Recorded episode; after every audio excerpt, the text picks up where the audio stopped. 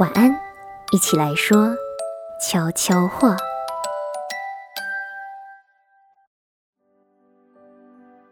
欢迎收听晚安悄悄话。你好，我是瑞涵。今天是二零二一年一月十八日，在这个特别的一天呢，我们非常荣幸的邀请到了一个很有趣的嘉宾来到我们节目。你要不要跟大家自我介绍一下？呃，嗨，大家好，嗯，我是瑞涵的朋友，我叫月。是，今天是月第一次造访我们的节目，也是我们的节目中呢第一次有了嘉宾这样子的一个人，不再是只听到我自己的声音。大家没有发现瑞涵都已经快笑出声来了？是的，那今天之所以会邀请月来我们节目当中呢，其实是因为想要一起来聊一聊关于疫情这个议题，因为其实呃。今天是一月十八号嘛，再过三天的话，也就是新冠肺炎袭击台湾一周年的，呃，不能讲纪念，因为并不是什么值得纪念的事情，但就是一周年这样子。所以今天就邀请了月来到我们节目中，一起来聊聊最近的一个很夯的一个议题。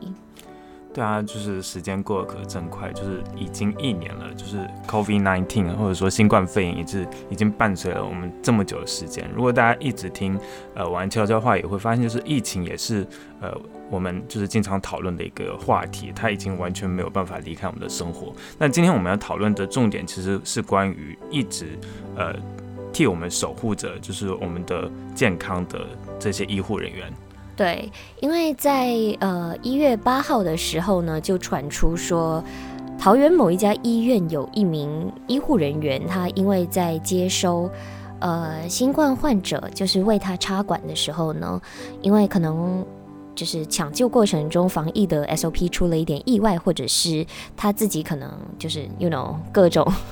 各种状况有可能会出现，所以他。自己本身就不幸的染疫了，然后也因此的意外的传染给了他的护理师女友。这样这样子的消息传出来之后呢，网络上很多人都很算是很惊讶，因为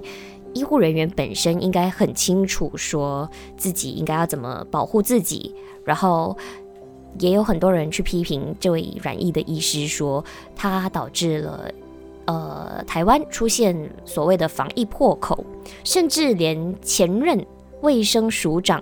杨志良，他也在某个政论节目上面去批评这名染疫的医师，认为他没有做足防疫 SOP，然后甚至还闹出了狠话，讲说如果他是院长的话，就会对这名医师记以开除的惩处。你看看，就是说，呃，这样一个医师犯了这样一个错误，然后。呃，我们的杨志良前署长竟然就是说要开除这个医师，当然就是说，呃，我们觉得这确实是一个很极端的一个一个言论。呃，我们我们相信就是说，在 Facebook，在很多网络上，其实大家对杨志良的讲法是非常的不赞同的，因为在大家心目中，很多人还是认为就是说这些医护人员他呃这么长久以来去辛苦的去呃工作。然后去治疗已经染病的病患，然后去替我们防疫，这是一件非常辛苦的事情，而且且这件事情只能交给他们来做。如果说他们有什么疏失的话，我相信不会不会有很多人会觉得这完全就是应该是他们自己的责任，而且他也应该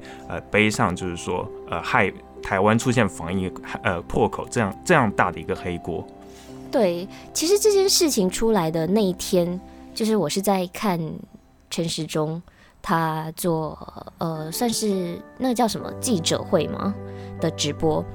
我其实当下我是很震撼的，因为我我自己也没有想到说医护人员那边会出了纰漏，所以不能，我觉得不能怪医护人员，因为其实真的就是高风险的一个行业，而且嗯，美国还有世界各地都有非常多医护人员确诊，然后甚至去世的这样子的病例，只是没有想到。台湾也会出现，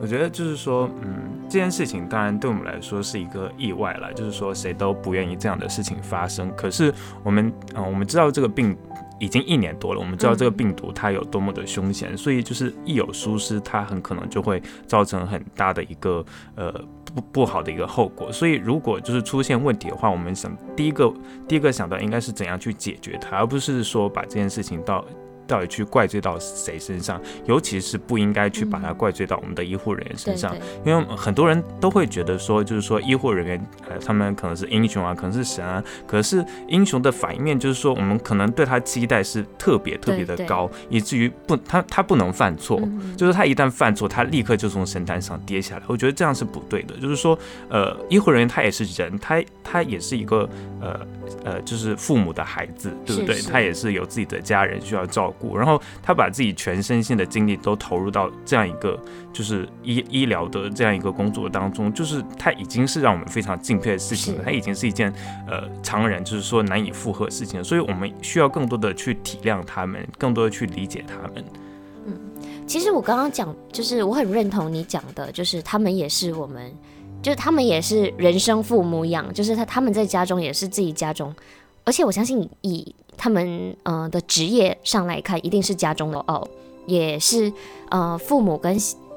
心中非常疼爱的孩子。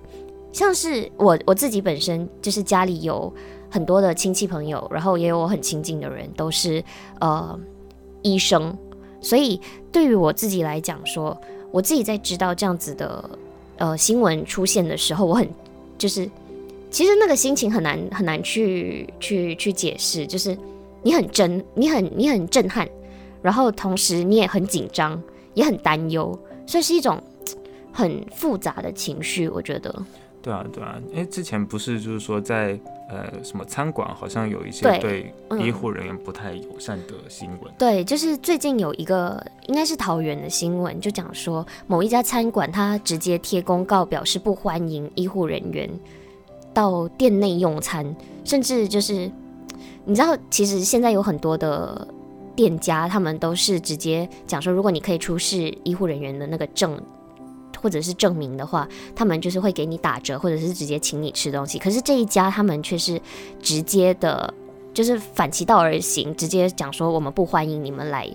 然后我觉得可以理解这样子，为什么他们会有这样子的动作？我觉得可以理解，确实就是说他们会呃对疫情有一个很很。呃，惊慌的一个一个，或者说反应，对一个反应，这这是可以理解，就是谁谁都会，就是在这种情况下会有一些呃想要自我保护啊，或者说保护自家店啊，甚至保护自家顾客。可是可是如果说直接把医护人员，就是辛辛苦苦工作医护人员排除在用餐啊或者购物的大门之外，这是一件非常非常没有没有人性的一件事情，就是非常让人生气，因为它是一个没有经过大脑做出一个决定。你知道吗？就是说，他他没有经过大脑去做这个决定的话，会，呃，不仅让医护人员很受伤，而且会让，就是说，医护人员就是没有办，没有，几乎就会会很寒心，就会让人很寒心。就是说，他们他们每天这样这样的一个工作换回来，竟然是就是被拒之门外。对对，而且我觉得，可能这个餐厅它是又出于一个保护自己跟保护所有食客们的安全的一个，算是好意吗？可是。我觉得，其实我们有时候在所谓防疫的这个名义之下，我们也无意间的去歧视了这些很辛苦工作的医护人员们。对，我觉得就是防疫当然是现在非常头疼一件大事。可是如果就是一切。呃，一切事情都以防疫的名义，然后呃，就是你可以不顾其他的因素的话，或者说你不顾，就是说这些医护人员他们都是活生生的人的话，这其实就是防疫。防疫到最后，我们到底防的是我们保护下来的是什么？然后我们阻挡在外的又是什么？我觉得这是我们值得非常思，哎，非常值得我们思考一件事情，因为它关涉的真的不仅仅只是病毒，还关涉到人性，还关涉到我们今后应该如何共同生活下去。嗯，所以以上的话呢，其实就是我跟月两个人对于最近医护人员染疫以后，大家对于医护人员他们的一些算是反弹吗的一些小小的心情了。还有就是说，嗯，呃，相当于是一个对大家的一个期许啦，希望大家就是说，呃。看到医护人员的新闻啊，或者说，或者说遇到身边确实就是有医护人员的话，就是嗯，给一点呃小小的，至少是同理心，就不要说呃要要多么的去支持他，或者说多么的去挺他们。就呃，毕竟我们现在目前看起来非常正常的生活，确实就是这些人他们辛苦的工作所换来的。好的，那今晚的晚安悄悄话也就到这里结束。希望大家对于这个世界，对于所有默默辛苦、负重前行的医护人员们，可以多一份善意，多一份同理心。在这里也想要对这些辛苦的医护人员们说一声辛苦了，谢谢你们。好的，以上就是今天的所有内容。那晚安悄悄话，我们下礼拜同一时间再见。我是瑞涵，我是月，拜拜，拜拜。